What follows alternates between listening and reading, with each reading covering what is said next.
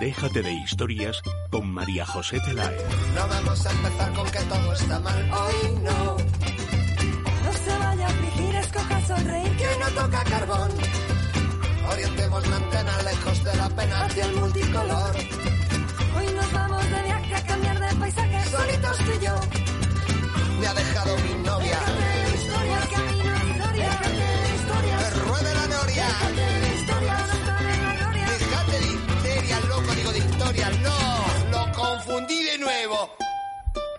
Teresa, ¿qué te ha llamado la atención hoy?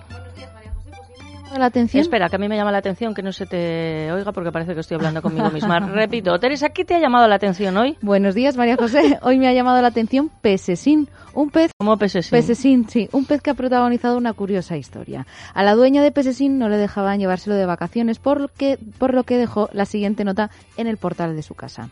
Hola vecinos, me voy unos días de vacaciones y no me dejan llevar a Pesesín.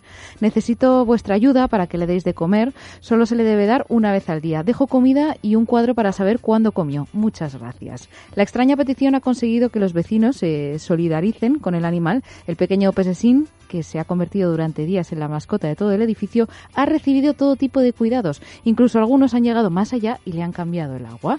La aventura de Pesesín se conoció gracias a los tweets de una de las vecinas que se encargaron de cuidar de él y ha sido una revolución absoluta en las redes sociales. ¿Eh? Pesesín. Pesesín sí, lo que pasa es que fíjate, si ella ha dicho que nada más se le debe dar de comer una vez al día y ya le están cambiando el agua, Le están cambiando el agua. a lo mejor hay quien le quiere cambiar el peinado. Bueno, sí. Vete tú a saber, la gente hace cada cosa.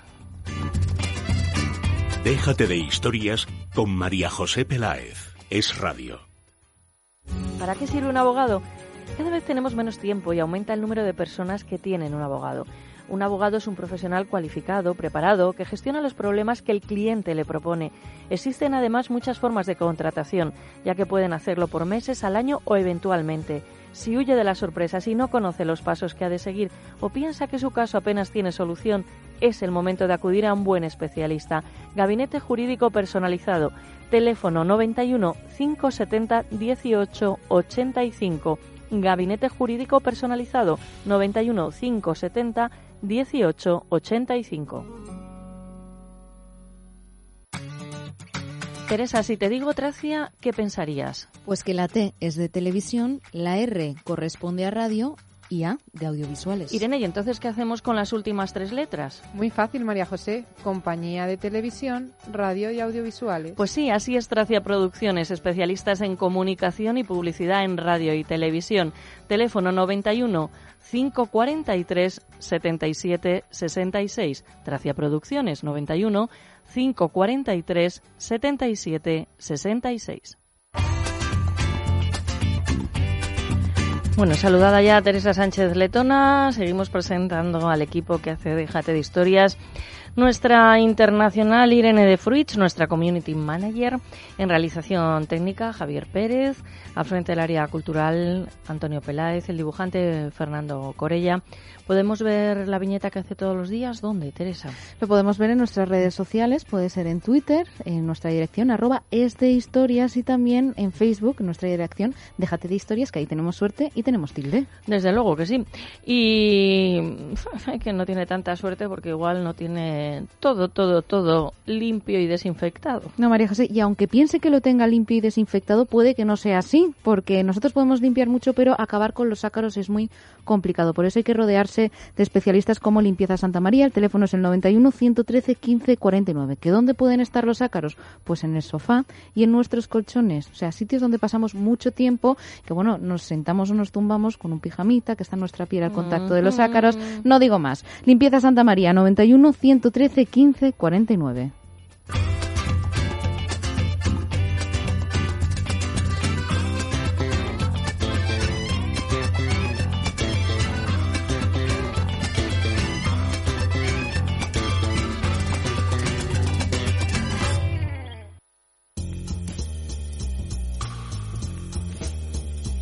Luz Hernández, especialista en belleza y estética de luz, terapias naturales. ¿Se pueden reducir las manchas? Se pueden quitar, no reducir solamente, sino quitarlas. ¿no? Para ello, lo primero que tenemos que ver es eh, a qué eh, nivel se encuentra esa hiperpigmentación, que es ese exceso de melanina, de melanocitos, esa hiperproducción en nuestra piel. Y una vez que ya sabemos a qué tipo de mancha nos vamos a enfrentar, como pueden ser por las, seniles, eh, las producidas por alteraciones solares o incluso la, al algunos eh, medicamentos nos pueden provocar manchas, ahí ya definimos, eh, hacemos un diagnóstico y definimos qué tratamiento nos vamos a hacer. Generalmente hacemos primero un peeling, hacemos que descame la piel, podemos penetrar el principio activo y hacemos un tratamiento Huelda que lo que hace en definitiva es mm, destruir los melanocitos, ir poco a poco blanqueando todo nuestro rostro si es que está en la cara y así de esa manera quitamos literalmente las manchas. Primera consulta gratuita llamando al 91 578 1965, acercándose a la calle Príncipe de Vergara, número 28, 91 578 1965.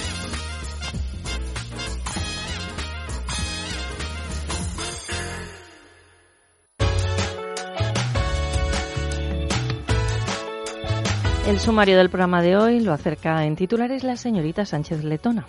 Pues comenzamos el programa hablando de Cuplén con Olga María Ramos, que hoy nos traerá el tercer capítulo de Carmen Burgos. También nos iremos hasta nuestro rincón favorito de Asturias en Madrid, Restaurante Freiro, donde Ernesto Feito, director del restaurante, nos contará todos los secretos del menú de pescadores que se puede disfrutar durante el mes de julio.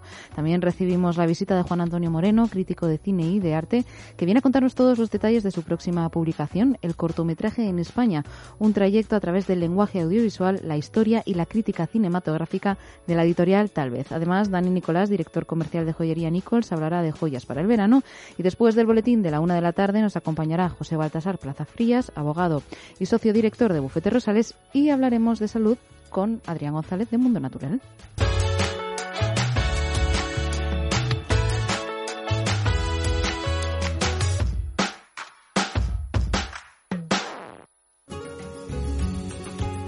Que lo gratis sale caro, lo sabemos casi todos. Hay veces también que nos dejamos atender por estudiantes recién licenciados sin experiencia, pero como pagamos cuotas muy bajas nos convencemos de que es maravilloso. ¿A qué me refiero? ¿De qué estoy hablando?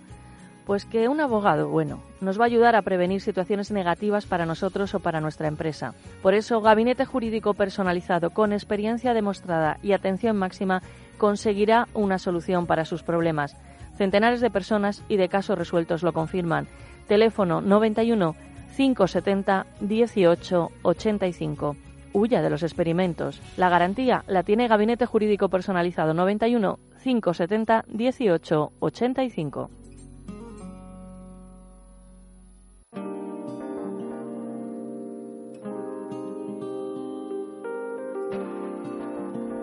Con dolor no se puede vivir, ese es el lema del centro médico de la doctora Escribano, donde además tratan el dolor sin antiinflamatorios. Allí nos espera la doctora Ruiz Heredia, directora médica del centro, con la que vamos a hablar un ratito. Buenos días. Hola, buenos días. ¿Qué tal estáis? Muy bien, por aquí, que vamos a hablar de la fibromialgia. ¿En qué consiste? Mira, en la fibromialgia es una de las causas más frecuentes de dolor. La verdad es que es terrible. Eh, es un grupo de síntomas y de trastornos musculoesqueléticos que se caracterizan por cansancio, dolor persistente, rigidez de intensidad variable tanto de los músculos como de los tendones y de los tejidos blandos en general. Y hay un, amplio rango de síntomas psicológicos, eh, como son insomnio, dolores de cabeza y unos problemas de memoria que les llamamos lagunas mentales hay, yo diría que hay una reducción del umbral del dolor. Eh, algunos autores, desde luego, dicen que esta enfermedad está ligada a alteraciones del sistema nervioso central, pero la verdad es que todavía no se ha podido demostrar nada. Mm, afecta al 3% de la población y es más frecuente en mujeres. Es, es un drama, Teresa. Para mí la fibromialgia me parece que es un drama a nivel personal y familiar. Es muy doloroso, ¿verdad? Es muy doloroso. Eh, como su propio nombre indica, es dolor de las fibras musculares, pero duele todo el cuerpo. Entonces, la inmensa mayoría de las veces estos músculos se contracturan y por eso, por eso duelen. Además, es muy eh, fácil confundirla con, con otra enfermedad, con otro trastorno. Claro, ¿sabes lo que pasa? Que hay muchas veces que estas contracturas eh, se producen también eh, por un, como un mecanismo de defensa ante, un hueso deteriorado o un cartílago desgastado y eh, se suele asociar con mucha frecuencia con la artrosis. Así que ahí hay un, un límite eh, que no sabemos muy bien si les duele por la artrosis o por la fibromialgia, pero la verdad es que los dolores son tremendos. Y se les suele tratar con antiinflamatorios farmacológicos, con analgésicos muy fuertes, tan fuertes como la morfina, y también con antidepresivos y, tranquilizantes. Y la verdad es que se consigue muy poquito. Yo veo a muchos pacientes y me dicen, es que me estoy tomando todas estas pastillas y no me hacen nada. Desgraciadamente, desgraciadamente sí que hacen, hacen algo malo y es todos los efectos secundarios eh, que tienen estos estos fármacos. Entonces, no quitan el dolor, pero sí que pueden perjudicar y bastante. ¿Y desde el Centro Médico de la doctora Escribano proponéis otro tipo de solución? Sí, nosotros tratamos con estas eh, patologías eh, con unos equipos médicos de última generación que son prototipos de la doctora Escribano eh, y son unos equipos de láser y de magnetoterapia. Son totalmente naturales eh, y, por supuesto, totalmente individualizados los tratamientos y no tienen efectos secundarios, que es de lo que se trata con estas patologías que son crónicas, el poderlas tratar, pero sin perjudicar a otros órganos importantes. Claro. ¿Hay alguna manera de prevenir la fibromialgia? No. No, no. La fibromialgia no. Además es que puede aparecer en edades, yo, yo tengo pacientes eh, que han empezado a desarrollarlos con 20 y 22 años, o sea, muy jóvenes. Eh, entonces, eh, de momento aparece, empiezan con dolores y, es cierto que hasta que se diagnostican, hasta que se hace un diagnóstico correcto, hay veces que pasan años. Por lo tanto, el primer síntoma podríamos decir que es el dolor, ¿no? El dolor.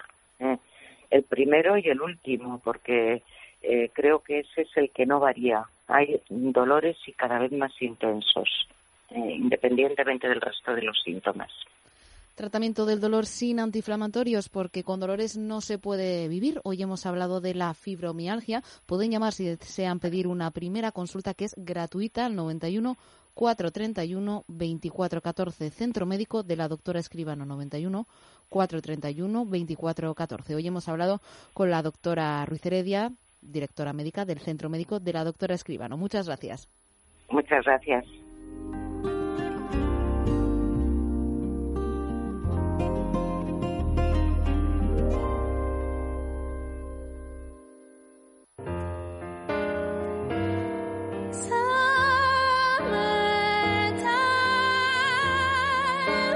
Hola amigos de Déjate de Historia, soy Diana Navarro y quiero mandaros un fuerte beso.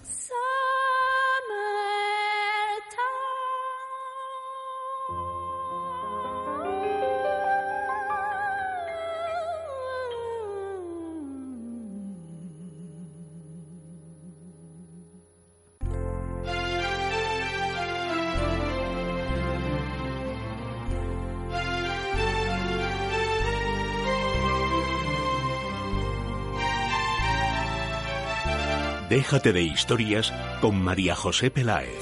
Es Radio.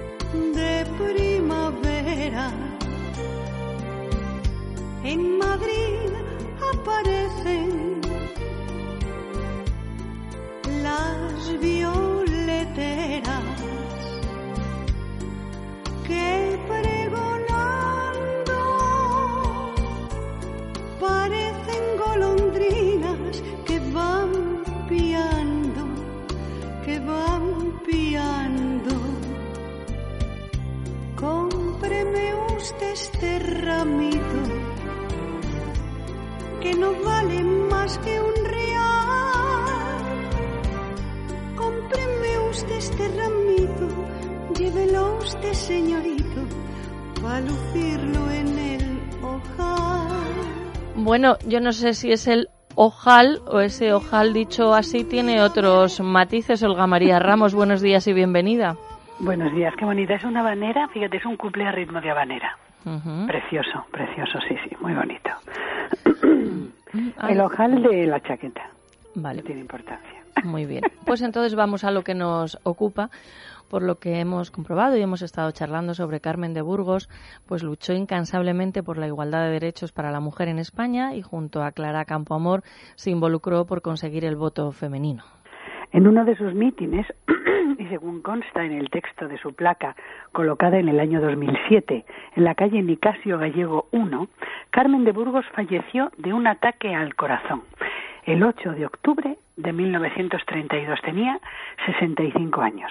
Antes de proceder a la lectura de su placa, he extraído, algunos fragmentos escritos por la misma Carmen en la carta que dirigió a Ramón Gómez de la Serna cuando éste le pidió en 1909 que le enviara su autobiografía. Y si te parece, vamos a leerla a la limón. Bueno, pero dame tono. ¿En qué tono? bueno, pues en el tono correcto, el que tú sabes. Vale, vale, cada una en el suyo. Bueno, pues empezamos. ¿Qué hacemos? ¿3, 2, 1? ¿Cómo hacemos, Olga María? Pues cuando tú quieras, empieza ya. Querido Ramón, ¿pero vamos las dos a la vez? No, no, primero tú y luego yo. Ah, o sea que yo leo un fragmento y pensaba que era que lo íbamos a leer las dos juntas. Esto no lo había hecho nunca. No, no, no. Vale, vamos a... Ah, o sea, yo tengo mi papel protagónico y tú el tuyo. Exactamente. Vale, pues empiezo. A ver, voz de Carmen de Burgos. todo el rato, no, no, no, todo el rato. Vamos a ver, vamos a, a, aclarar ciertas cosas. A la limón es que tú leas un fragmento, yo lea otro, pero las dos somos Carmen de Burgos. Es para no leer yo entero solo el texto, porque es muy, es no es muy largo, pero bueno, prefiero que sea un poquito más ágil. Con, comprenderá usted que aún le impresione dirigirse de repente a Ramón Gómez de la Serna, pero voy a Pues nada, tú eres la que empieza diciéndole, querido Ramón. a saber qué habrá ahí. Querido Ramón, me dice usted que desea vivamente mi autobiografía y autocrítica y añade usted que sea sincera. Tanto he de contarle que no sé por dónde empezar. Me río de la unidad del yo, porque llevo dentro muchos yoes. Me gusta lo impensado, lo incierto, me atrae lo desconocido, el encanto del libro que no se ha leído y de la partitura que no se escuchó jamás. Y ahora dice ella, y sigue ella, si yo fuera rica, no tendría casa, una maleta grande y viajar siempre pícaro progreso que trajo los ferrocarriles en lugar de las cómodas escobas sobre las que cruzaban el aire nuestras respetables abuelas. He sufrido mucho ya no me acuerdo, pero experimenté el placer del sufrimiento. No soy ambiciosa, ni me importa el juicio ajeno. La calumnia se estrella a mis pies, lamiéndolos mansamente como el agua del mar a las rocas inquebrantables. Detesto la hipocresía y como soy independiente, libre y no quiero que me amen por cualidades que no poseo, digo siempre todo lo que siento y se me antoja. Vi alejarse a las gentes con la miseria y dejarme sola cuando tuve hambre los que me convidaban cuando nada me hacía falta, y los vi volver otra vez con la fortuna, y los recibí con un encogimiento de hombros. Y así, sufriendo y amando, entre lágrimas y goces, se formó mi espíritu de hoy. Viajé, estudié, me adularon y me zailleron. Solo creo en el arte y acepto el amor como bella mentira, una forma más perfecta de la amistad. Mi pena como profesora es la imbecilidad de gentes inferiores que dirigen a los que valemos más que ellos. Mi vida de periodista, la primera vez que me llamaron escritora, volví la cabeza a ver si se lo decían a otra y me ofendí cuando me dijeron literata. Casi me sigo ofendiendo. Me pegaron y me elogiaron, es decir, se me discute. Libros, muchas traducciones, muchos prólogos, muchos arreglos, trabajo de hojarasca para ganar el sustento, muchos. me gusta rodearme de la gente joven y tengo orgullo el afecto de toda la juventud sana que me demuestra. Para complemento del retrato que me obliga usted a hacer, mis caprichos. Un día me pongo el mantón y escandalizo a mi portera para ir a enterarme de cómo son las casas donde duermen los golfos o cómo viven los gitanos del barrio de las Cambroneras. Otro día tomo un palco en el Real y escandalizo a mis amigos que no saben de dónde saco el lujo. Podían ver que son las cuatro de la mañana y aún arde mi lámpara de trabajo. Siempre sin escuchar los perros que ladran a mi paso, ni siquiera a los que menean halagadores su cola. Suya afectísima, compañera y admiradora, Colombina. Su placa dice así, en esta casa vivió desde 1926 hasta su muerte en 1932 la escritora y periodista Carmen de Burgos, Colombín, quien dedicó su obra a la modernización de España y a conquistar la igualdad social de la mujer.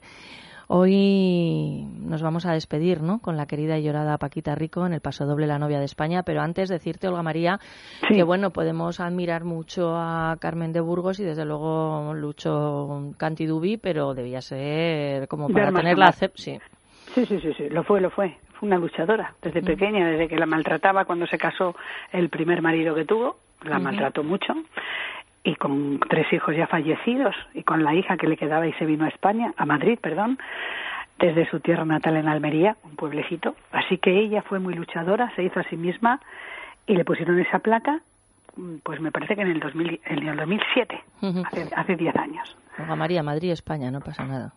Oye, y además te voy una cosa, que la próxima semana hablaremos de su gran amor, que fue Ramón Gómez de la Serna.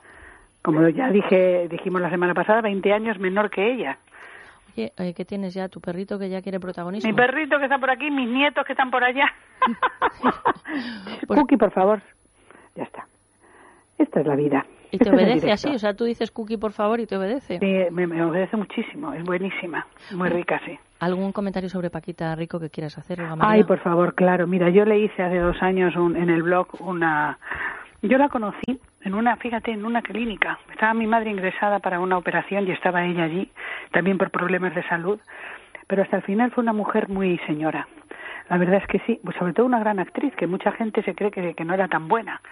Eh, en el Bellas Artes hizo una obra muy importante y podía haber seguido por ese lado, pero claro, el folclore y todo eso de las músicas, tan bonitas canciones y esa voz tan linda que tenía y tan... Yo de verdad que lo he sentido muchísimo. Me alegro de haberle hecho esa historia que la hice hace dos años, porque siempre se, se, habla de una persona cuando ha muerto, pero yo no, yo me acordé de ella antes y me alegro y lo he puesto en mi Facebook para que la gente lo leyese lo que yo opino, digo, la aristócrata de la copla. Qué bonito. Bueno, pues nos despedimos con su voz, Paquita Rico, la reina de España. Un abrazo. Un abrazo.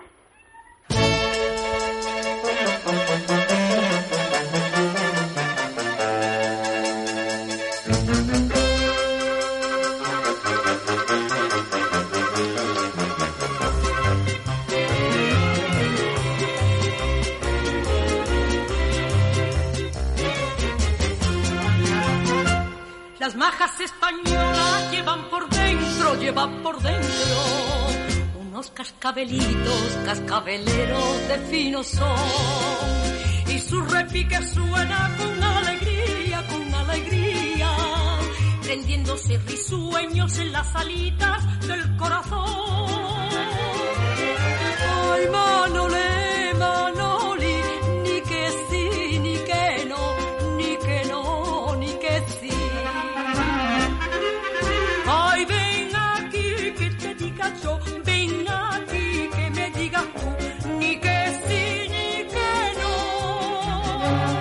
Es Radio, Madrid, 99.1 FM.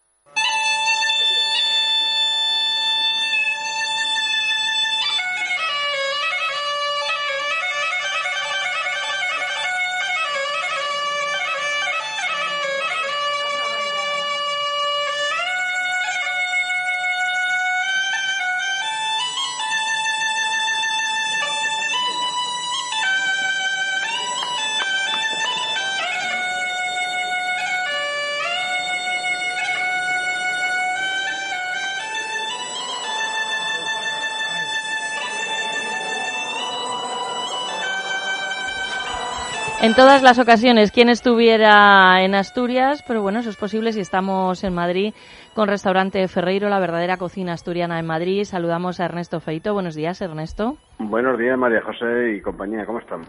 ¿Qué tal? Pues la compañía muy animada. Teresa Sánchez Letona te saluda. Buenos días, Ernesto. buenos días, Teresa. Buenos días. El principal degustador de verdinas de Ferreiro y parte del extranjero, Dani Nicolás, te saluda. Hola, Dani. ¿Cómo estás? Pues con muchas ganas de ir para allá de volver. Sí, te espero, te espero. También está con nosotros Juan Antonio Moreno, crítico de cine y arte madrileño. Eh, Juan Antonio, buenos días. ¿Usted ha tenido la oportunidad de conocer Restaurante Ferreiro o no? No, todavía no. No le he invitado yo. No estoy invitado. Estoy esperando no esa tardará, invitación. no tardará en venir. Bueno, y también con nosotros José Baltasar Plaza Frías, al frente de Bufete Rosales. Buenos días y bienvenido. Hola, ¿qué hay? La cocina asturiana, ¿cómo te llevas con ella? ¿Bien? Me gusta todo. Y también me apunto a... A la invitación, Sí, ¿no? sí, sí. Así que tendrá que ir preparando Ernesto un buen menú. Un buen Pues menú. nada, lo tenemos, lo tenemos preparado el menú. Tenemos un menú de pescadores en el mes de julio que es una maravilla. Aprovechando la temporada del bonito y, y la- las comidas refrescantes que hay que hacer un poco en estas fechas, con los calores que tenemos, pues hemos elaborado un menú en Ferreiro para el mes de julio exquisito. Eh, vamos a empezar con un chupito de gazpacho de manzana y un poquito de ensalada campera, eso como aperitivo de entrada. Luego tenemos un primer plato para elegir, un salmorejo de estilo cordobés con virutas de jamón y huevo rallado, o una lasaña de frutos del mar a la marinera gratinada con salsa holandesa, o una ensalada de lechugas con escabeches de sardina y bolitos del norte, con queso fresco, o un arroz caldoso con carabineros, pescado y langostinos de estilo marinero. Buenísimo. Y luego tenemos un segundo plato, pues nos basamos un poco en los pescados, la merluza de pincho, que la hacemos a la parrilla en este caso con ajitos y panaderas, o el rollo bonito al estilo Asturias, que es un rollo bonito mm, con salsa de tomate, que es algo que hay que probar porque es un plato delicioso, muy asturiano. El marmitaco de bonito al estilo cántaro, con sus patatas y, y su guiso. Perdón. No, si no me extraña, porque aquí estamos los demás que no podemos ni, ni hablar, Yo ¿verdad? tengo- Estamos- yo tengo un hambre, tengo unas ganas de ir para un allá. filete de cordero asado a la- a baja temperatura con daditos de patatas fritas. Sí. Todo esto es segundo plato para elegir. Y luego tenemos de postre para elegir un helado de coco con frutos del bosque, que está exquisito, una tarta casera de queso con frambuesa y helado artesanal, o un, sor- un sorbete de limón batido con cava Brut Nature. Y lo mejor de todo esto es el precio, que son solamente 25 euros, apto para todos los bolsillos, para quedar bien, para comer bien o para cenar bien. Desde luego que sí. Teresa, ¿y dónde está el restaurante Ferreiro? Está en la calle Comandante Zorita, en el número 32. Hay un número de teléfono que desde aquí siempre recomendamos llamar para reservar. Es el 91 553 93 42. 91 553 93 42. Ernesto, lo del menú muy bien. gracias. Lo del menú muy bien, pero a mí me gustó especialmente el bonito escabechado que preparas y que tomé el otro día. ¿eh? Qué bueno. Pues nada, ahí lo tenemos, ahí lo tenemos. Y como eres malo, me lo pusiste un día de aperitivo y claro, se, se me quedó en la mente el bonito dando vueltas hasta que volví y ya lo tomé como plato principal. Bueno, bueno, pues nada. Ahí, ahí te está esperando el bonito. O sea que vente, a- vente a probarlo, vente a probarlo. Allí que iré. Un abrazo, buen día. Un abrazo, buenos días a todos y buen fin de. Doctor Cadena Duque, hay personas que no pueden comer porque tienen dentadura postiza. ¿Qué pueden hacer? Es muy fácil solucionar estos problemas con los implantes modernos, que no se hace cirugía y la dentadura queda firme, fija sobre estos implantes. Pueden llamar al doctor Cadena Duque, primera consulta informativa y gratuita, 91 543 34 97. 91 543 34 97.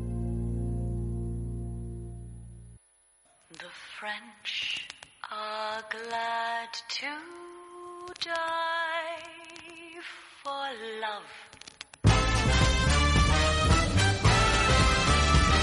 A kiss on the hand may be quite continental, but diamonds are a girl's best friend. A kiss may be grand, but it's won't Dani Nicolás, director comercial de joyería Nichols, firma joyera artesana que desde 1917 ha conservado el buen hacer del orfebre tradicional. ¿Y hoy con qué propósito viene? Pues viene con el propósito de hablarnos de joyas para el verano, de chiringuitos y también de O eventos. sea, que se va de fiestas y ha puesto lo de joyas para el verano para Sí, que sí, para papá y mamá no le regañen cuando vuelva a casa. Dani, buenos días. Muy buenos días a todos. Sí, pues algo así, parecido. Voy a hablar de la reina del verano, La reina del verano. que es la reina de los chiringuitos. Todos queremos el rey y la reina del chiringuito y, y también los eventos de la noche, que es la perla. Es el momento perfecto para llevarla, que es cuando esa tez morena española que tenemos, pues va muy bien con la es que perla. yo lo del chiringuito no se me suena al chiringuito y me veo ahí con un bikini que no me gusta nada. O sea, prefiero ser. Mira, la reina, la verdad que no goza de mi admiración, eh, la reina Leticia, pero Mm. debo decir que en la visita al Reino Unido iba excelentemente vestida y me alegro porque los ingleses, como nos miran un poco así de arriba para abajo, que se vayan enterando. Y además de un modista español, Felipe Varela, Sí, con un sí. traje así color amarillo muy, muy, Espectacular. muy bonito y, y Pero bueno, para siguiendo los el que quieren- protocolo, pero además con una elegancia espectacular. Estoy, estoy completamente de acuerdo.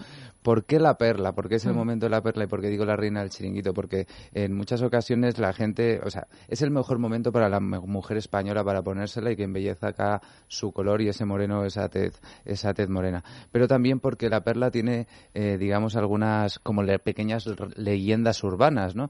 Eh, hay mucha gente que saca las perlas solamente en verano porque se dice que eh, meter las perlas en el mar es bueno para la perla, para, para que la perla pues eh, mantenga sus propiedades y no se el nácar de la perla no se vaya rompiendo, ¿no?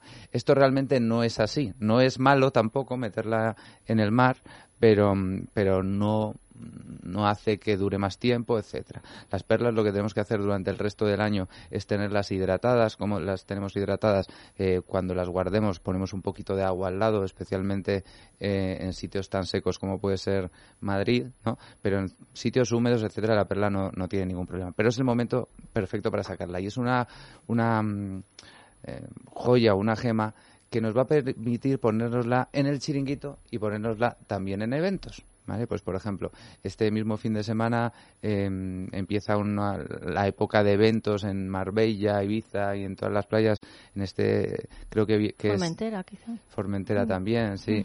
Ahí habrá mucho mucho italiano. En el sur Sí. tendremos a, eh, a Eva Longoria un año más haciendo esa esa mm, cena benéfica que en este año lo hace con una fundación que se llama la Fundación Querer y vamos a ver mucha perla tanto en lo que es la noche como el día. Y es lo bonito que tiene la perla, porque nos da una versatilidad muy buena. Entonces, eh, ¿por qué quería hablar de la perla? Porque en muchas ocasiones nos preguntan ahora también que qué nos llevamos, que cuando me voy de vacaciones, qué joyas me llevo. Y yo digo, pues no te lleves tampoco todo el joyero, sino llévate algo que te puedas poner, que puedas utilizar mucho y que te sea versátil para cualquier tipo de, momento. Entonces la perla es el momento de sacarla. Eh, también otras otras gemas orgánicas como puede ser el coral. El coral es también el, el momento perfecto del año y además pues em, el otro día una persona iba así un poco de coral que está aquí sentado con nosotros y me encantó cómo, cómo le quedaba. ¿Por qué? Porque es también el color que ¿En nos... el programa? En el programa, en un programa que estuvimos grabando. Para la tele. eh, para la tele, María efectivamente. Zaría? Yo creo que era Ana María, sí, ¿no? No, no, no. ¿No?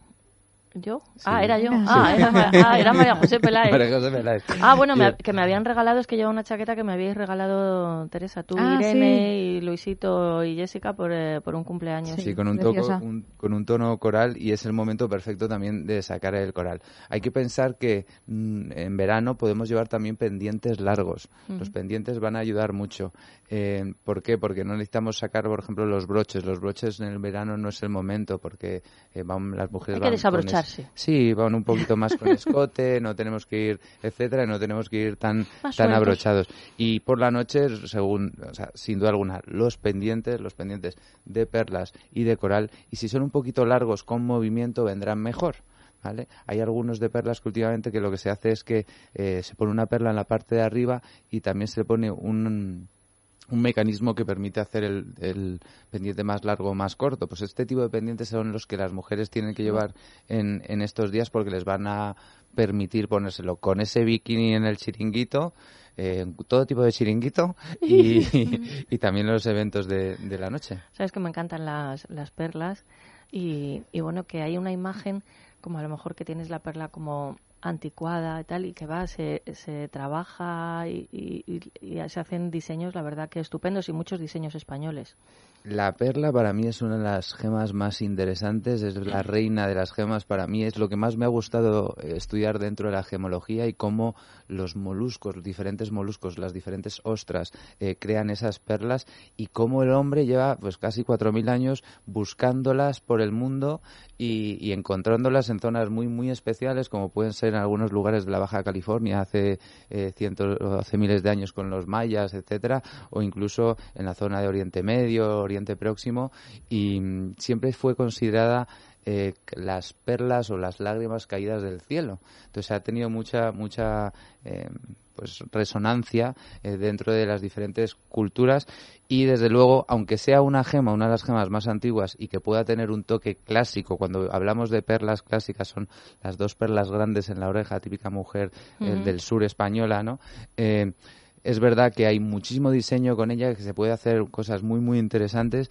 Les invito a todos los oyentes que entren, por ejemplo, en nuestra página web para que puedan ver mm, eh, qué cosas o qué diseños tan interesantes hacemos eh, con estas perlas. Y no son solo joyas carísimas. Una cosa buena de la perla es que la perla en el pasado eh, era muy difícil de encontrar y era muy muy cara. Hoy gracias a eh, un japonés Mikimoto que hace 100 años inventó el cultivo de las perlas podemos hacer que la digamos que la perla se ha democratizado de alguna manera y la puede llevar todo el mundo y encuentras joyas de perlas por 100 euros, 200 euros, 500 euros que son espectaculares y que van perfectas para el chiringuito o para ese evento por- de por la noche. Dani, Nicolás, la página web es nichols.es, nichols.es. Tú lo que sí que eres el rey de los selfies. Esas fotos que se hace uno a sí mismo o a un grupo. En el primer programa que grabábamos de Déjate de Historias para Televisión, en el que has participado y que se podrá ver a partir de, de septiembre, hiciste un selfie en el que salimos todos bien. Porque yo tengo mucha manía a esa manera de hacer las, las fotos porque suelen, pero sabes dónde hay que colocar la cámara, cómo hay que ponerse. O sea, Tú llevas mucha mili en eso. Sí, pero he de decir una cosa. Eh, yo en el selfie no sé por qué. El único que no me gusta cómo salgo soy yo. Pues si estás bien. ya lo sé, pero estoy más preocupado que salga todo el mundo bien que yo. Y, y no sé por qué no es mi lado favorito el que hago de los selfies. Bueno, pues has creado escuelas porque Sí, ayer mí- estuvimos grabando, ¿verdad? Sí, ayer estuvimos grabando y, por supuesto, pues terminamos la grabación de la misma manera que la terminó Dani el otro día, que es haciendo un selfie. Y, claro, todo el mundo, venga, Teresa, haz un selfie. Yo, Dani, me tienes que dar unas clases porque yo los hago fatal. No es que no salga bien todo el mundo, es que no sale nadie. es que solo salgo yo. Eso sí es, es más complicado, sobre todo cuando lo vas a hacer con la mano. Pero no te preocupes que, que hay...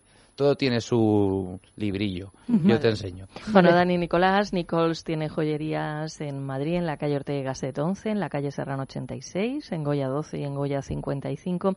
Por supuesto, siempre de referencia a la página web nichols.es. ¿Te quedas un ratito más con nosotros? Por supuesto. Yo sé que al siguiente invitado tú tienes preguntas, porque cuando normalmente entra por teléfono, tú estás aquí mm, revolucionado por todas estas que lían los, los bancos.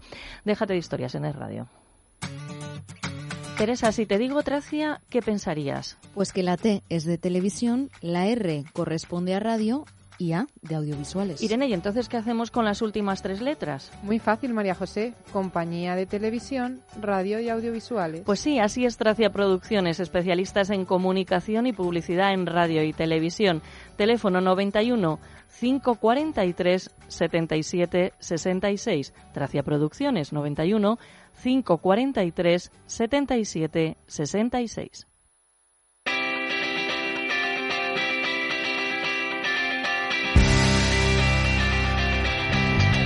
A ver, yo que soy muy de refranes y de dichos, don José Baltasar Plaza Frías, abogado y socio director de Bufete Rosales, ¿cómo es el dicho ese que nos estaba comentando fuera de antena de Pero abogados? Yo, yo no estoy de acuerdo con A él. ver, Lo ver. venimos oyendo desde pequeños. Abogado, suegra y doctor, cuanto más lejos mejor.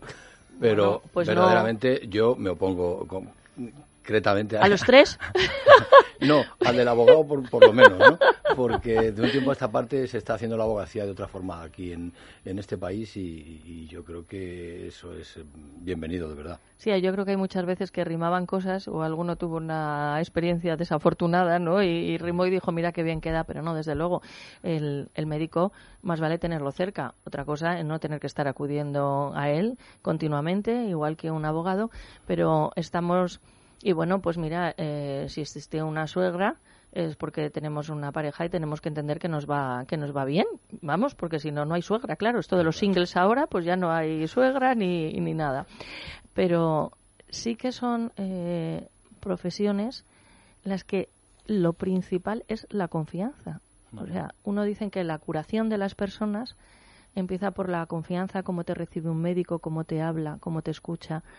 Eh, son distintos tipos de curaciones, porque claro, la una es física y la otra normalmente es económica, pero que puede llevarnos al médico. Porque efectivamente a una persona cuando vemos, como la pasaba ahora, ¿no? que uno tiene sus ahorros en una determinada entidad y se despierta, España, año 2017, no tiene ese dinero, no sabe ni cómo lo va a reclamar, pues no sé, te puede dar de todo. Y no sabe además uno cuál es el horizonte. Por eso la confianza también en la abogacía yo creo que es fundamental. Ha habido estudios eh, hechos públicos, ¿verdad?, en estos últimos años eh, por expertos, por especialistas médicos, eh, que em, establecían una relación eh, de causalidad directa entre em, los afectados por las preferentes y las enfermedades que han padecido incluso con resultado de muerte en muchos casos. Nosotros hemos tenido, por desgracia, que, ver a, a muchos de ellos y hay una relación directa, está claro. Mm, Cuando vienen a vernos, lo mismo que cuando vamos al doctor, al médico, eh, les, nos entregan todo, su, su alma, su patrimonio, su hacienda, ¿verdad? Que es tan importante eh, después de una vida entera, ¿no? De ahorros y tal, y que lo, se vean desposeídos ahora es, son auténticos dramas, de verdad. Por lo tanto, yo creo que la abogacía, de verdad, la justicia en general, en la que he vuelto mm, si se me permite la expresión, a creer, después de 33 años ya ejerciendo, ¿verdad? Y habiendo visto mucho, he vuelto a creer en la justicia, se está haciendo justicia y se está restituyendo eh, el honor y los intereses de, de tantos desposeídos y de tanta gente de la que se ha abusado. Hace unos años, José Baltasar Plaza Frías fue un asunto concreto que ahora vamos a, a recordar y dijo, esto afecta a muchas, a muchas personas, hay que luchar por ello. La verdad que cuando se escuchaban las primeras informaciones, algunos pensábamos que se había vuelto en- ahora ve- viéndola así de cerca es que normalmente Dani se ves que me está pasando que le trato de usted porque claro tengo como abogado entra con mucho rigor ahora le estoy viendo y dice pero María José don José tal bueno eh, permiso te tuteo Por favor. y, y claro pues podíamos pensar que te habías vuelto en un Quijote y que esos molinos de viento pues no ibas a poder vencer. Cuando llega esa sentencia favorable de la Unión Europea y se empiezan a sumar otros bufetes de abogados a, a un carro de, de lucha. Bueno cada uno que copie como quiera que copias sabemos que hay muchas pero supongo que es a ese momento al que te refieres en el que vuelves a creer en, en la, en la justicia. Sí, los jueces están haciendo verdaderamente, de verdad, los, los jueces de instancia, de primera instancia, eh, una labor eh, encomiable, porque están reconociendo esos abusos. Aquí ha ayudado mucho también eh, toda la transparencia que nos ha eh, inundado por la transposición de las directivas comunitarias a nuestro ordenamiento jurídico. Eh, el Tribunal de Justicia de la Unión Europea ya sabemos que ha tenido que incluso enmendar en alguna ocasión a nuestro más alto tribunal con el tema precisamente de las cláusulas suelo, a la, a la sentencia que te referías. Es decir, todo ha creado un conjunto de transparencia, en definitiva, que, que está siendo beneficioso para, para los ciudadanos. Y sí, es cierto, hace cinco años yo no sé si fuimos los primeros, los segundos, me da igual, ahí estuvimos, ahí están las hemerotecas, eh, en los que, bueno, pues cuando empezamos a ver los asuntos de mm, las preferentes, eh, tomamos la decisión en el despacho de, de arriesgarnos y de ir a éxito. Tú lo sabes, te lo he Mm. comentado alguna vez. Eh, ¿Por qué? Pues porque veíamos que venían personas con un perfil determinado. Por el tema de las presentes afectó a personas ya de, de mediana y de, y de avanzada edad que habían depositado ahí sus ahorros, ¿vale? En la caja de confianza de toda la vida. Y bueno, pues que, que desconfiaban nuevamente. Entonces, eh, tener que pedirles una provisión que era la legalidad eh, puesta en práctica perfectamente y absolutamente permisible era un uso y costumbre lógicamente pedir una provisión de fondos para llevar un pleito pues se echaban atrás y nos dimos cuenta que, que algo pasaba. Entonces había desconfianza eh, en general no digo ya solo en la abogacía sino en el sistema verdad Sí. y entonces dijimos pues vamos a arriesgarnos vamos a éxito claro entonces no sabíamos verdaderamente que el éxito iba a ser luego mm, tan abrumador como ha sido gracias a Dios y que después del tema de las preferentes iba a venir el tema de la OPS y que luego después iba a venir las cláusulas suelo y luego la hipoteca multidivisa y luego los gastos de escrituración y luego las plusvalías y ahora por fin lo del popular. Pero claro todo esto mm, redunda qué duda, cabe en beneficio de- de- del consumidor que es quien ha pagado por esto. Y ahí estamos los agentes que, como los abogados, intervenimos también en todo este procedimiento de la Administración de Justicia y, oye, em, me encanta mi profesión más que nunca, de verdad, me apasiona, te lo digo en serio, pero no voy solucionar. a- en el aspecto puramente económico, que lógicamente, pues, si ejerces una profesión y te va bien, pues tendrás tu triunfo, eso está claro, Claro. ¿no? De verdad, me siento plenamente realizado y, y- y después de ya muchos años de carrera profesional y casi ya eh, lo último. Bueno, no. bueno, don José, Bueno, que estamos en la misma quinta, todavía nos queda mucha tela que pues- cortar. Pues de verdad, exacto, sí, eso espero. Y tengo fuerzas para seguir. Pero verdad, creo en, en la justicia y creo que lo que estamos haciendo tiene un efecto práctico. Me preguntaba, y termino, perdóname, me No, preguntaba no, no. un día un hijo pequeño que tengo a la vejez viruelas, ¿no? Eh, y me dijo, oye, papá, ¿y a qué te dedicas? Y eso dije, soy abogado. ¿Y, y eso qué, qué haces? ¿Qué es? ¿En qué consiste? Y entonces yo, eh, eh, pues lo pensé y le dije, pues eh, solucionar los problemas a la gente Hmm. Cobrando, eso sí. Pero bueno, en este caso, cobrando si el cliente cobra, que esto no es demagógico ni estoy vendiendo la moto. Es verdad que rompimos un poco con lo que hasta ahora venía siendo el tema y dijimos, nosotros vamos a éxito porque, bueno, ya nuestras leyes permitían hacerlo, pero nadie lo hacía o muy poca gente lo hacía. Y, y salió bien, y salió bien para todos. Con lo Desde cual, luego. fenómeno. Hace poco una bueno, clienta y amiga patrocinadora de este, de este espacio, desde Centro Médico de la Doctora Escribano, me preguntaban por un sobrino que quería estudiar Derecho. Y bueno, pues algunos amigos abogados que tengo les preguntaba, oye, ¿y qué me recomiendas? ¿Qué, qué facultad? En fin, estamos con eso y me dice, mira, diles que se metan a cocinero, ¿no? Entonces, que es más productivo y ahora tiene como mucho más guato. Pero es verdad que todos necesitamos en nuestra profesión pues un acicate, algo que vea que lo que estamos haciendo es productivo para nuestro alma y nuestros sentimientos, más allá mm, de lo económico que todos lo necesitamos para vivir, indudablemente. Tenemos que pagar nuestras facturas. Pero mira, nosotros tenemos conciertos en Rosales Mm. con, con varias universidades y también con varios institutos donde viene la gente desde los 14 años hasta los que están estudiando la carrera y Ah, los bueno. posgrados a hacer prácticas. Tenemos conciertos. Y es un gusto ver cómo, eh, bueno, como a mí me pasa con mi profesión, a ti te pasará Mm. con la tuya, a cada uno con la nuestra, ¿verdad? Existe gente eh, joven interesada por, por, por la justicia, porque, oye, se hace el bien Sí. común, ¿no? Entonces, eh, eh, nos gusta, nos gusta y yo creo que hay buena savia ahí que va a seguir. Pasa por que este yo, camino. José, por alguna foto que he visto y algún spot en televisión, creo que te pasa como a mí. Lo que pasa que a mí en menor proporción, porque vino Teresa de becaria y se quedó a trabajar conmigo. Vino Irene de becaria y se quedó a trabajar conmigo. Ha venido Gonzalo de Roda y está a punto de empezar a trabajar conmigo. Tú, claro, esto multiplica por 70 o algo así. No, no, pero sí, sí, nos pasa, nos pasa mucho y además es muy buena señal que, que Mm. nos pase y que te pase esto porque eh, es muy buena señal, ¿eh? es decir, eh, tanto para ti como para ellas. Claro que sí. Eh, Dani Nicolás. Mira, yo quería decirle, darle la enhorabuena, porque mm, habéis roto sin daros cuenta una cosa que, que es difícil en la, en la gente, ¿no? Que es ese miedo a ir en contra del banco, o ir en contra del poder, o ir en contra de tal. Y qué mejor manera que, que con la confianza de ir a éxito, ¿no? De que se puedan unir todos, todos eh, personas eh, de diferentes partes de España con el mismo problema y que vosotros digáis, no, no, nosotros os vamos a defender y, y, oye, si ganamos, que creemos y estamos convencidos de que, de que vamos a ganar, eh, pues os llevaréis vuestra parte, ¿no? Así es. Y te agradezco de verdad las palabras que me dices porque es que son ciertas y son reales. Es más, mira, voy a decirte una cosa. Eh, asumiendo riesgos, estamos llegando en determinados productos financieros, como por ejemplo puede ser el de los gastos de escrituración, o como en algunos casos puede ser lo del tema del Banco Popular, no solo a ir a éxito, sin cuota de entrada ni nada, y de verdad no hablar de estos temas, pero que asumimos las costas y el cliente pierde el pleito.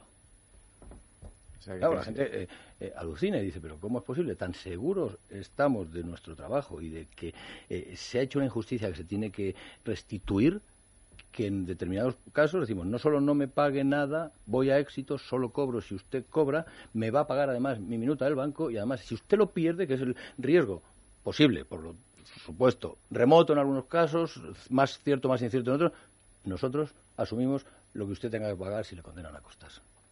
Así son en Bufete Rosales. El teléfono de información es el 91 550 15 15, 91 550 15 15 y la página web bufeterosales.es, bufeterosales.es. Está con nosotros Juan Antonio Moreno Rodríguez, luego vamos a hablar de cine en corto y de muchos cortos.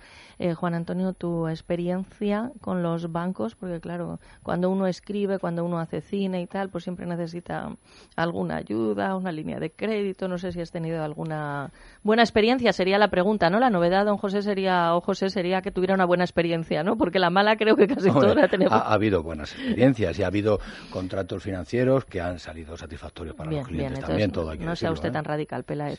A ver, Juan Antonio. Buenos días, María José, digo a vosotros. Pues la primera hipoteca que yo firmé me engañaron, así empecé ya, Ujú. hace ya treinta y tantos años. O sea que eso es así de principio. Por eso, y permíteme eh, felicitarte también, por lo que habías comentado, mm, decías que te era gratificante tu trabajo y yo, después de lo último que has dicho, para mí te reconforta por la labor social que haces.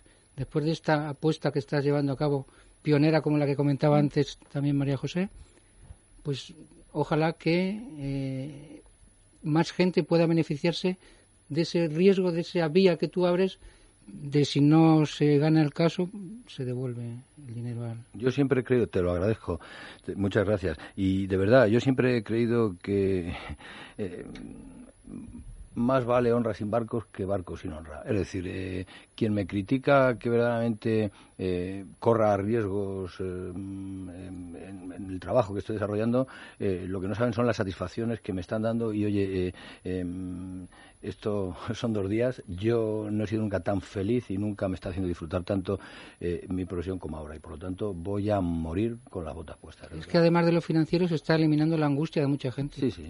Bueno, pues antes de que eso, porque vamos a dejar lo de la morirse y lo de las botas para más tiempo para adelante, que todavía tenemos. Sí, no, como- que tarde mucho, va a tardar Mucho, mucho, eh, ya te lo mucho, digo. mucho, mucho, mucho. Eh, en concreto, para las personas afectadas por el popular, ¿cuál es el consejo desde Bufete Rosales? ¿Y cuáles son los afectados? Claro, ver, porque. que- que sí, hay, hay que afectados, mira, hay, hay dos tipos de afectados. Unos que los que tienen cualquier mm, instrumento de, de- de- de financiero, como puede ser deuda pública, ¿no? Ujú. deuda, mm, obligaciones subordinadas, las famosas COCOS, eh, bonos convertibles, es decir, mm, fuera de las acciones, ¿no? Están los que tienen estos productos y los que tienen acciones. Los que tienen estos productos se los han convertido en acciones y las acciones se las han dejado a cero. Por lo tanto, estos tienen eh, mm, eh, doble acción dependiendo de los casos. O bien una reclamación de daños y perjuicios o bien una acción de nulidad. Y luego están todos los accionistas, los que eran pequeños o grandes accionistas, que, eh, que también podemos subdividir en todos aquellos que compraron en la última ampliación de capital, es decir, en mayo del 2016, y hasta el 3 de abril de este año, 3 de abril es una fecha clave porque fue cuando se tuvo conocimiento ya, porque se, eh, me- la CNMV así lo publicó, el hecho relevante que Pricewaterhouse y, y la propia entidad pusieron a su disposición diciendo que en las cuentas del 2016 que sirvieron para el folleto y para la ampliación eh, había errores contables que suponían ya un- unas pérdidas adicionales de 700 millones. Todos estos accionistas que compraron desde mayo del 16 hasta el 3 de abril tienen la acción clara civil de pedir la nulidad de esas adquisiciones y recuperar el 100% con los intereses, gastos y costas. Y luego están todos los que compraron con anterioridad a esa fecha acciones Sí. y que son accionistas que también se les ha privado, se les ha confiscado las acciones que tenían al 6 de junio. Se les ha dejado cero, por muy poco que valiera la acción ese día, que valía 0,31 céntimos de euros, aunque las hubieran comprado a 2 y a 3 o a 4 euros, esta gente les han desposeído, les han confiscado, mejor dicho. Es decir, no ha habido un procedimiento previo ni ha habido un justiprecio. Esta gente tiene también derecho a reclamar y a ser indemnizado por la pérdida porque Por no tienen hoy día ni tan siquiera la posibilidad de seguir cotizando en un mercado que valga poco o mucho, pero les han privado. Todos ellos tienen derecho. Por supuesto, y lo pueden hacer a través de Bufete Rosales, www.bufeterosales.es, bufeterosales.es, el teléfono de información 91 550 1515, 91 550 1515, en el tema que hemos abordado hoy y sobre cualquiera que repercuta en su vida diaria y privada. Queda prácticamente un minuto para dar paso a los servicios informativos. Eh, José, como socio director de Bufete Rosales, quiero agradecerte el apoyo y la colaboración a este programa de radio y debo compartir con los oyentes que hayas entrado tú en antena o cualquiera de tus colaboradores, siempre lo habéis tenido todo estupendamente preparado a tiempo, que todos se saben expresar muy bien y que debes estar orgulloso de la empresa que diriges. Pues muchas gracias, María José. Estamos muy orgullosos, como he dicho antes, de, yo, de todo el equipo que tenemos y estamos muy orgullosos de haber compartido el programa con, con vosotros, porque Mm. aunque es cierto que lo hacemos en condición, la mayoría de las veces, de patrocinadores, Sí. eh, nos enorgullece eh, porque verdaderamente eh, te he conocido esta temporada y, y, bueno, pues allí te seguiré donde vayas, sea al medio que sea, eh, la- ¿me entiendes? Porque estamos muy contentos de, de- de estar en vuestro programa. Pues muchísimas gracias. Además, la zona de Rosales a mí siempre me gusta mucho, que el colegio estaba, estudia las concepcionistas en Princesa y luego, bueno, hice la excentricidad de irme al colegio de los chicos a los Sagrados Corazones. bueno, pues servicios informativos y volvemos con cine en corto con Juan Antonio Moreno Rodríguez y un nuevo libro que acaba de salir ayer al mercado, el cortometraje en España. Con dolores no se puede vivir. Deje de sufrir. Centro Médico Doctora Esquivano le ofrece tratamiento sin antiinflamatorios. Primera consulta gratuita. 91 431 24 14. Tratamiento de la artrosis, osteoporosis y fibromialgia. 91 431 24 14.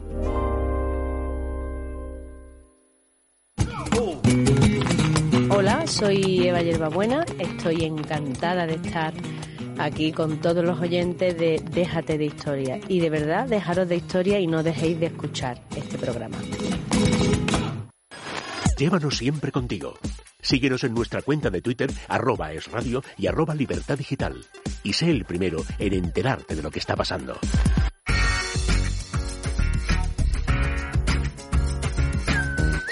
Es radio.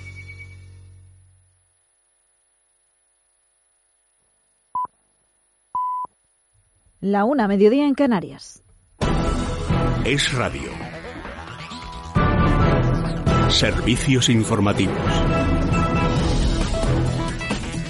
¿Qué tal? Muy buenas tardes. Última hora en Cataluña porque la Guardia Civil acaba de pedir documentos sobre el acto de presentación del referéndum del pasado 4 de julio. Paloma Cuevas. Sí, los agentes se han personado en el Teatro Nacional de Cataluña, el espacio en el que se presentó públicamente la llamada ley del referéndum. Allí, los agentes han pedido documentos para conocer los detalles del contrato que cerró Juntos por el Sí con este teatro, asunto por el que precisamente preguntaron los socialistas catalanes en el Parlamento de esta comunidad. Desde Juntos por el Sí, su presidente Jordi Turull ya ha calificado la actuación de la Guardia Civil de delirante. Gracias, eh, Paloma. Mientras en el Congreso, el extesorero de Alianza Popular, Ángel Sanchís, comparece en la Comisión de Investigación sobre la supuesta financiación irregular del Partido Popular. Comparecencia mucho más tranquila que la de Rosendo Naseiro, en la que niega haber cometido alguna ilegalidad. Alicia González, buenas tardes. ¿Qué tal? Buenas tardes. El ex tesorero de Alianza Popular está contestando a todas las preguntas en una comparecencia que, como decías, está siendo mucho más sosegada. Dice Ángel Sanchís que él entró en política con la mochila llena y que sintió gran alivio cuando se marchó. Sobre los 3 millones de euros que recibió supuestamente de Bárcenas por los que está imputado en el caso Gürtel, asegura que fue una empresa del ex tesorero del PP la que le dejó esa cantidad de dinero para otra empresa suya, que ese dinero fue completamente legal y que así se lo aseguraron en Suiza cuando fue a comprobar la procedencia del dinero. Le pregunté al banco, el banco me lo dijo, el banco me garantizó y me aseguró que era buena procedencia. El banco se tuvo que poner en contacto con el banco HSBC de Nueva York al que yo le envié el dinero para decirle a ellos que me aceptas, que aceptasen el dinero porque el dinero era de buena procedencia. Los del mismo banco me dijeron que si tuviesen la más mínima duda o sospecha de que el dinero del señor Bárcenas tenía alguna tacha de ilicitud, lo tendrían que bloquear y ponerlo en conocimiento de las autoridades y tal. Dice que conoce a Bárcenas desde que Bárcenas tenía siete años y que nunca en la vida le ha dicho que hubiera una contabilidad paralela en el Partido Popular. Gracias, Alicia. No dejamos el Congreso. Allí Podemos acusa al Partido Socialista de estar dándole largas porque tras la reunión entre Pedro Sánchez y Pablo Iglesias, de momento los equipos de ambos partidos no se han reunido para comenzar a trabajar en su alternativa. Miriam Muru, muy buenas tardes. Buenas tardes. Y con Podemos comienza a impacientarse porque no llegan esas reuniones con el Partido Socialista. Pablo Iglesias, recordemos, anunció tras su encuentro con Pedro Sánchez que los encuentros entre los equipos se iban a producir en este mes de julio, pero ya a mediados de mes lo ven más complicado desde el Partido Morado y tienen además, Noelia, la sensación de que el Partido Socialista no tiene prisa y de que les está dando largas. Aseguran que Irene Montero le ha propuesto a Margarita Robles varias fechas para reunirse, pero que no han recibido contestación por parte del Partido Socialista. En unos minutos, Pablo Iglesias da declaraciones en este Congreso de los Diputados. Veremos a ver si aclara algo más sobre estas reuniones. Gracias, Miriam. Y todo mientras en Reino Unido, el rey Felipe VI preside la reunión del encuentro empresarial hispano-británico en el que ha apostado por la apertura económica y también ha recordado la importancia de la seguridad jurídica. Lucía Gómez. El rey Felipe VI ha asegurado que para España Reino Unido ocupa un lugar muy destacado en los últimos años. Muchas empresas españolas han invertido en Reino Unido, intensificando las relaciones económicas que comparten. Reino Unido ocupa el tercer mercado de exportación, bienes y servicios y España es el décimo cliente en el mundo para el mercado británico. El monarca ha señalado que estas inversiones han generado 110.000 empleos directos en España, por lo que Reino Unido es el primer destino para las empresas españolas. Estoy convencido de que esta confianza mutua se va a mantener también en este momento en el que tenemos que afrontar desafíos tan importantes. Con estas declaraciones del monarca nos vamos a marchar. Como siempre, todo esto y mucho más a partir de la una y media de la tarde. Nuestro informativo nacional es noticia. Más información en libertadigital.com. Todos los boletines en esradio.fm.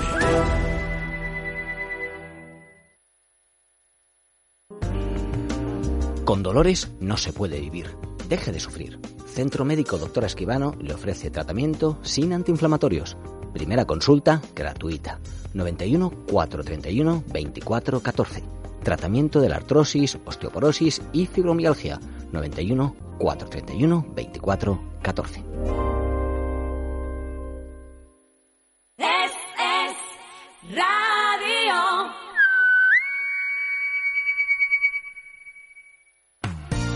Sucio, que sí, que está sucio. Lo que pasa es que nos acostumbramos a verlo así y no puede ser.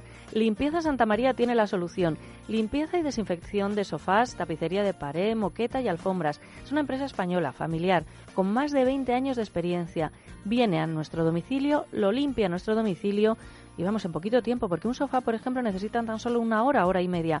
Llamen ahora mismo a Limpieza Santa María 91 113 15 49. Son especialistas. 91 113 15 49.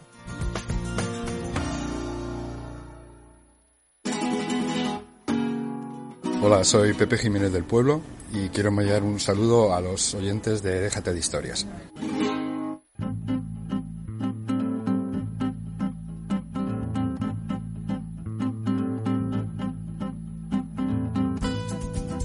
Hablamos de salud y está con nosotros el doctor Sánchez Grima, traumatólogo, especialista en medicina biológica y rejuvenecimiento y director de Escuela de Meditación. Buenos días, doctor. Muy buenos días, María José. También con nosotros Adrián González, director de comunicación de Mundo Natural. Buenos días. ¿Qué tal? Buenos días.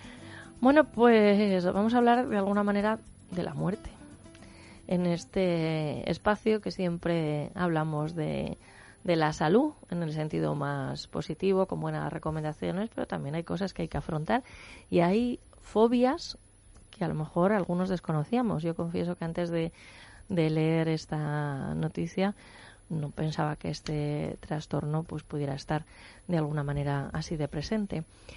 La tanatofobia, es decir, la fobia a la muerte. Es normal sentirse incómodo ante la idea de la muerte, pero las personas que padecen esta fobia van más allá, ya que sufren ataques de pánico o muchísima ansiedad, y eso condiciona su día a día, pudiendo llegar a ser una obsesión y con el tiempo un trastorno mental. Esto es lo que asegura el presidente de la Sociedad Española para el Estudio de la Ansiedad y el Estrés. Doctor Sánchez Grima, claro, aquí podríamos entrar en cuestiones filosóficas, religiosas. Sé hace tiempo no recuerdo el nombre que una tribu en la, en la India cuando perciben o notan que, que van a morir eh, se retiran pero con alegría para dejarse marchar pero lo hacen en un sentido eh, pleno de aparente felicidad claro eso contrasta mucho con el enfoque que damos en nuestra en nuestra sociedad pero desde luego lo que debe ser muy doloroso porque aunque, a ver, entonces decimos, no, si sabemos que nos tenemos que morir, es como, yo creo que realmente lo que sabemos es que los demás se van a morir, ¿no? Que uno se va a morir, eso no lo tenemos tan claro, pero vivir toda la vida pensando que uno se va a morir, que llega hasta un punto de ser tal obsesión que no le deje vivir. Ese es el problema. En principio, la, la vida y la muerte eh, no, es, no es filosofía, es realidad, es el orden de, de la vida, ¿no? Eh, por ejemplo, los que hayan, por ejemplo, desayunado esta mañana, empezó el desayuno, pero se murió el desayuno. Sí. ¿Vale? Lo mismo que una inspiración, yo inspiro. Y termina la inspiración para empezar la expiración. Sí. O sea que los ciclos es así, o sea, no, no es nada extraño, ¿no?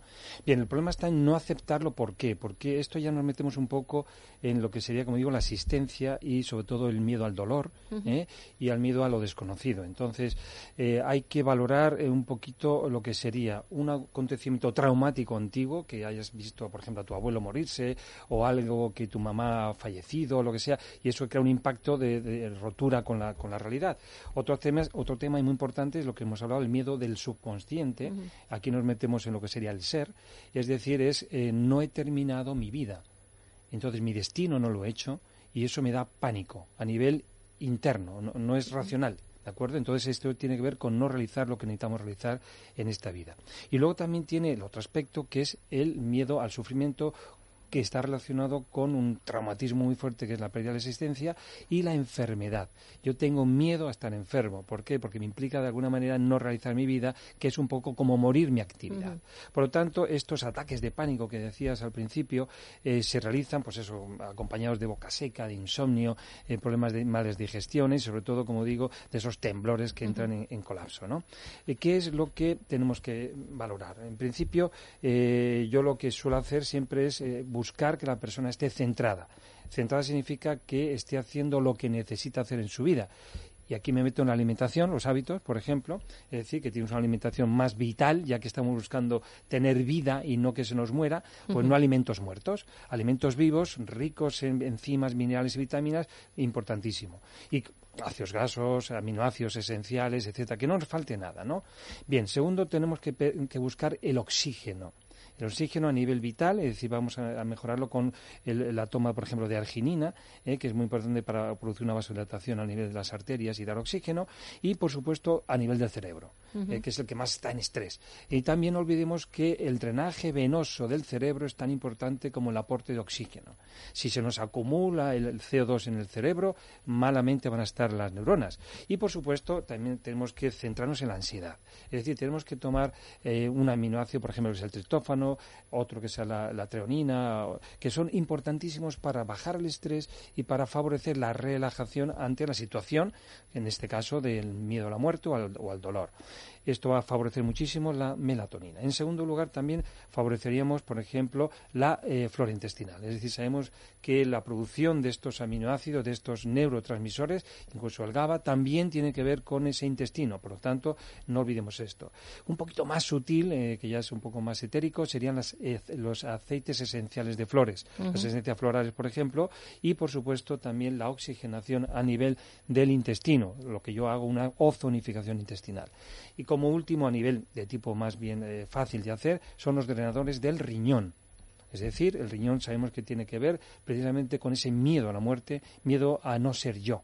Por lo tanto, es muy importante el que aportemos esta energía. ¿Cómo? Pues plantas como la coda de caballo, el perejil, etcétera. Por lo tanto, eso a nivel eh, orgánico podemos eh, favorecerlo. ¿eh? No olvidemos también los ácidos grasos poliinsaturados, los eh, omega 3, in- en fin, podemos hacer muchas cosas y sobre todo buscar la causa ya sea porque ha tenido un problema emocional o porque realmente no sabe qué hacer con su vida.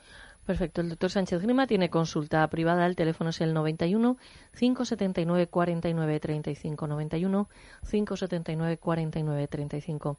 Adrián, vamos directamente hacia la ansiedad. El doctor apuntaba pues al aporte de, de aminoácidos, ¿no? Porque indudablemente la persona que tiene este sufrimiento lo pasa mal él y lo pasa mal todo su entorno. No, y no solo esa la tanatofobia, hay muchas fobias en, en la vida. En, realidad, esa ansiedad que te produce, pues muchas veces eh, eh, no está el estímulo. Entonces, hay que trabajar en la controlar. estabilidad. Exactamente, entonces, de, um, hay, eh, por ejemplo, buen asesoramiento desde el punto de vista de mindfulness es una buena opción para canalizar ese estrés que nos está agobiando y lo están utilizando muchos los psicólogos clínicos. Entonces, es muy importante apoyarnos en mindfulness, en la meditación, que eso el doctor sabe bastante, que más o menos va a ser lo mismo, que Sí. en un enfoque eh, más terapéutico que se está utilizando hoy en día, pero es un tipo de meditación lo que están utilizando en, Sí. cuando hablamos de mindfulness, el yoga, el tai chi, son ejercicios que nos van a ayudar, esa antigimnasia Mm. nos va a ayudar a canalizar el estrés. El, el- el- el ejercicio aeróbico también nos puede ayudar. un buen paseo, caminar, ir incrementando cada vez más la intensidad para mejorar todo lo que son las endorfinas y que nos produzcan estabilidad. Que nos Ejercicio me- físico y mental. Adaptarnos, exactamente. La alimentación, María José, una alimentación refinada es una alimentación que no aporta nutrientes. Entonces hay que garantizar el aporte de nutrientes. ¿Qué nutrientes nosotros lo tenemos que garantizar para estabilizar el sistema nervioso? Pues mira, aminoácidos, porque hay ocho aminoácidos que son esenciales, que nuestro organismo no puede sintetizarlo. Y uno de ellos, por ejemplo, es el triptófano. Cuando nosotros no incluimos una proteína eh, eh, de calidad en la, en, la, en la comida, pues nosotros tenemos bajos aportes de triptófano. Y el, el triptófano entra po- en la, en la vía de la, me- de la serotonina, vía metabólica para sintetizar eh, la serotonina, que es que nos garantiza estabilidad, estar estable emocionalmente y además nos va a hacer dormir mejor, porque cuando tenemos nive- buenos niveles de serotonina, a partir de las 8 de la tarde la transformamos en melatonina y esto nos hace estar estable y dormir bien. Por eso nosotros cuando nos hablan de problemas de nervios, problemas de estrés, pues recomendamos un producto como el Cal Plus, que nos aporta este aminoácido esencial y dos más, que es la tianina y la treonina, que también calman el sistema neurovegetativo, ese famoso simpático que produce estrés, que produce ansiedad, que produce vigilia, insomnio. Este tenemos que bajar el tono simpático porque realmente es el que está predominando hoy en día. Vamos muy estresados. Este tono es uno de los responsables. Por lo tanto, con el Cal Plus mejoramos la producción de serotonina y disminuimos ese tono simpático. Ahora, hay productos como por ejemplo el Gabasor, que es el, el GABA. El GABA con vitamina C, que es el gamma aminobutírico, es un, es un neurotransmisor que realmente lo que hace es ponerle freno a las neuronas. Ajá. Cuando se disparan las neuronas, alguien tiene que ponerle freno. Quien Qué le pone el freno es el gamma-aminobutírico, Ujú. el GABA. Y este es un producto que nos viene muy bien también para, calmar. tranquilizar, estabilizar todo lo que es la ansiedad. Hay productos también como es el Dopacer, que nos aporta el EDOPA, precursor de la dopamina, y también nos ayuda un poco a cambiar el chip, esa visión más creativa, a, a adaptarnos mejor, a tener ilusión, porque la ilusión nos hace también sobreponernos a este tipo de Es fobia. verdad. Entonces, yo lo que recomiendo es que hay- nos pidan los test de los neurotransmisores, son totalmente gratis. Vamos a hacer el test y en función de este test que nos va a llevar dos, par- dos minutos aproximadamente, un par de minutitos, pues vamos a ver en qué sentido tenemos que suplementar. Ahora, valorar también los niveles de magnesio. El magnesio estabiliza, calma, tranquiliza el sistema nervioso, las tensiones, el estrés. Entonces, aquí un producto como Tendi Plus también hay que incluirlo en la suplementación cuando hablamos de estabilidad del sistema nervioso. Tomar un poquito más de aguacate, nueces, el aceite de oliva en- de primera presión en frío, Mm, en mm. crudo, pues también es un buen suplemento para nuestro cerebro. cuidarnos de verdad de manera efectiva. Ese test de los neurotransmisores lo pueden pedir a Mundo Natural en cualquiera de sus parafarmacias, en Madrid, en Valencia o Alicante, o a través del 91 446 0000 91 446 0000. Adrián, hasta la tarde. Hasta esta tarde. Doctor Sánchez Grima, esta tarde a partir de las 7 y 5 contamos con usted. El equipo en pleno. Teléfono de información de la consulta del doctor 91 579 49 35 91 579 49 35. En Parafarmacia Mundo Natural trabajamos para que te sientas mejor. Consulta a nuestro equipo de técnicos, especialistas en el área de la salud. Ellos resolverán tus dudas y te asesorarán de forma gratuita. Pero si prefieres informarte y hacer tus pedidos desde casa, entra en parafarmaciamundonatural.es. O llama al 91 446 0000. Mundo Natural. Tu tienda de salud y belleza natural. Háblame de ti, de la libertad. Hola, soy Javier de Pecos y quiero mandar un beso a todos los que oís Déjate de historias. Háblame de ti, de la soledad. Déjate de historias. Es radio. Teresa, si te digo Tracia, ¿qué pensarías? Pues que la T es de televisión, la R corresponde a radio y A de audiovisuales. Irene, ¿y entonces qué hacemos con las últimas tres letras? Muy fácil, María José. Compañía de televisión, radio y audiovisuales. Pues sí, así es Tracia Producciones, especialistas en comunicación y publicidad en radio y televisión. Teléfono 91 543 77 66. Tracia Producciones 91 543 77 66.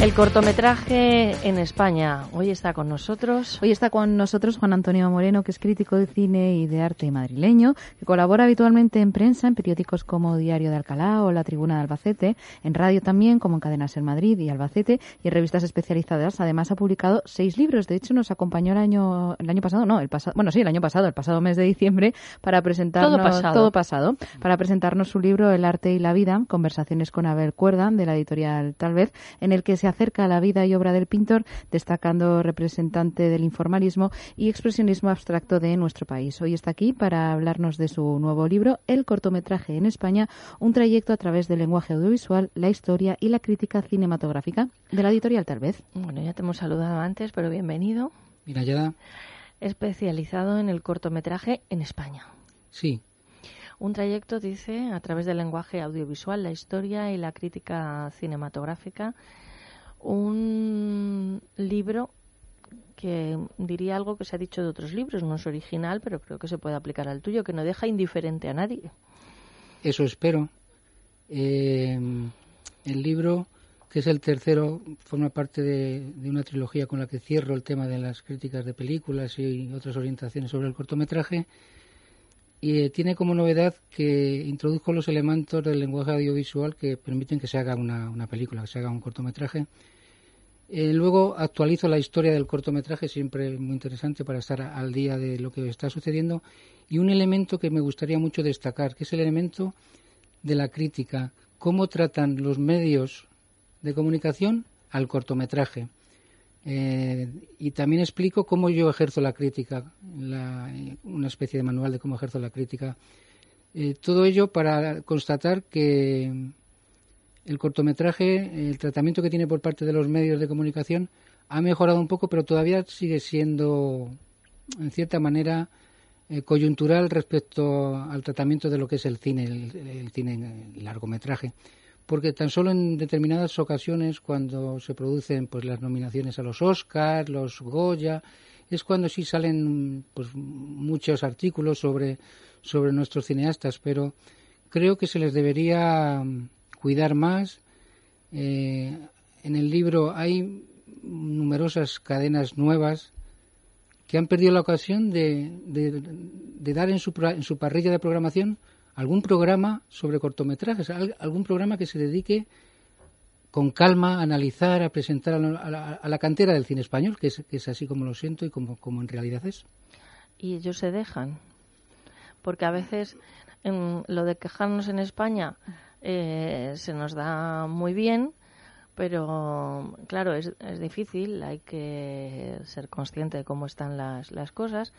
Y, y bueno, a ver, en nuestra profesión, en el periodismo, creo que ha hecho mucho daño el que se difundan todos estos sueldos y prebendas que tienen algunos que llaman tertulianos, que van a algunos sitios a dar gritos, y entonces es la imagen del dinero que se baraja en los medios de comunicación. Se baraja en algunos medios de comunicación y para algunas personas. En la mayor parte de, de los casos hay profesionales serios, con mucha formación, y que son afortunados los que cobran todos los meses y una cantidad igual, no digo ni superior ni inferior, sino la misma cantidad para poder organizarse su vida. Entonces, es verdad que dicen, bueno, voy a la tele, voy a la radio y usted cuánto me, me paga. Estamos, estoy hablando de los medios privados, ¿eh? creo que esto se debería hacer desde la televisión y la radio pública y que tienen muchas deficiencias al, al respecto. Entonces no sé cómo está ese panorama en general. Sé que te pido una opinión general, pero del cortometraje en España. Pues el cortometraje, numerosos cineastas, y yo amo y siento pasión por este formato, si no, no llevaría 15 años investigando sobre él. En algunos casos, eh, hilando lo que acabas de decir, hay cierta prisa por, por llegar, por, por creerse ya el director famoso y supongo que en esa sociedad de capitalismo artístico que denominan Lipovetsky y Jean Serrois en su último trabajo, pues el éxito fácil y rápido. Hay un trabajo y, hay que ir con calma. Entonces, para mí es complicado definirlo o, de- o responderte cómo se sienten, pero sí que en algunos de ellos eh, noto como que tienen mucha prisa por llegar y no por aprender. Me encanta el nombre de la editorial, tal vez. editorial, tal vez. Este libro que tengo entre mis manos, el cortometraje en España, autor Juan Antonio Moreno Rodríguez, ¿dónde se puede comprar o cómo se puede adquirir? Bueno, eh, ha salido ayer de la imprenta. Ah, o sea que somos afortunados, Teresa. Sí, tenéis el primer ejemplar Bien. y luego ya empezará la distribución, pero hay que hacer la presentación oficial que se hará en el Festival de Cine de Madrid que organiza la plataforma de nuevos realizadores, que creo que es a primeros de octubre. Estamos concretando. Me parece que va a ser en el Centro Conde Duque, Ah, qué bueno. pero lo, lo anunciaremos ya en su momento. ¿Y en la Comunidad de Madrid cómo se está tratando al cine? Bueno, pues en la Comunidad de Madrid eh, pienso que respecto al cine, más en concreto al tema que me ocupa, Al respecto corto. al cortometraje, están trabajando muy bien durante, pero desde hace ya bastantes años. La asesoría del cine, eh, por fortuna, ha, superado la época de vacas flacas con los recortes y demás, y siempre ha habido una dotación para los 30, entre 25 y 30 cortometrajes que se presentan cada año en la Semana del Cortometraje. Ahí eh, ha sido la- ha sido ha existido una continuidad y siguen potenciando y con la nueva dirección que ha llegado siguen potenciando más esos esos valores de ayuda a los cineastas madrileños o no madrileños. Lo único que ocurre también es que mm, están apareciendo, y permíteme lo de apareciendo, sino volver al corto, hay cineastas que ya han hecho largometrajes y que me parece que perfecto que están en su derecho de, de- de realizar cortometrajes.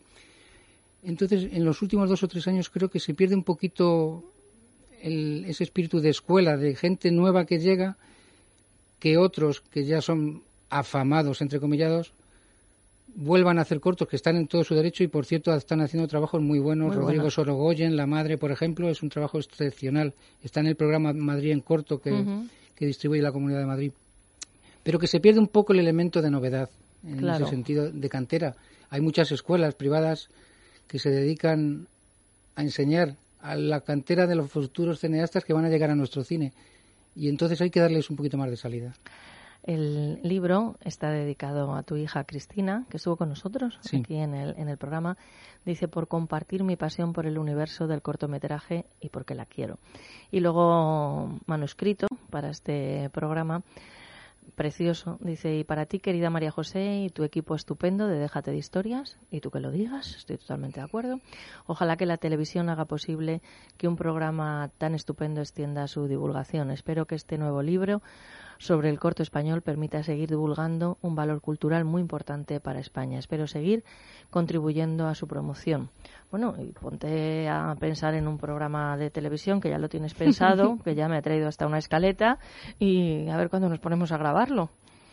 Yo pienso, como he comentado y como comento en el libro, que se necesitan programas para acoger el corto, si ellos se dejan ser acogidos, pero se van a dejar y se les va a permitir a todos trabajar bien en esto. Perfecto, pues muchísimas gracias por acompañarnos. Editorial Tal vez, autor Juan Antonio Moreno Rodríguez, el corto en España. Teresa Sánchez Letona, mañana en este programa, ¿qué está previsto que suceda? Pues mañana vamos a entrevistar al pianista Mario Mora. También contactaremos con Héctor Blanco, propietario del bar María Rosa en los maravillosos lagos de Covadonga. Ah. También estarán con nosotros Mónica Arangueri y Eva Cruz Losada, ambas de TAI, que es Transforming Art Institute de la Universidad Rey Juan Carlos y las, habitu- las secciones habituales de los viernes, María José. O sea, tenemos un programa. Muy, pero que muy entretenido. Pues eso ya será mañana. Hasta ese momento, lo que desde aquí les recomendamos es que sean ustedes muy, pero que muy malos, porque dicen los que entienden de esto que es divertidísimo.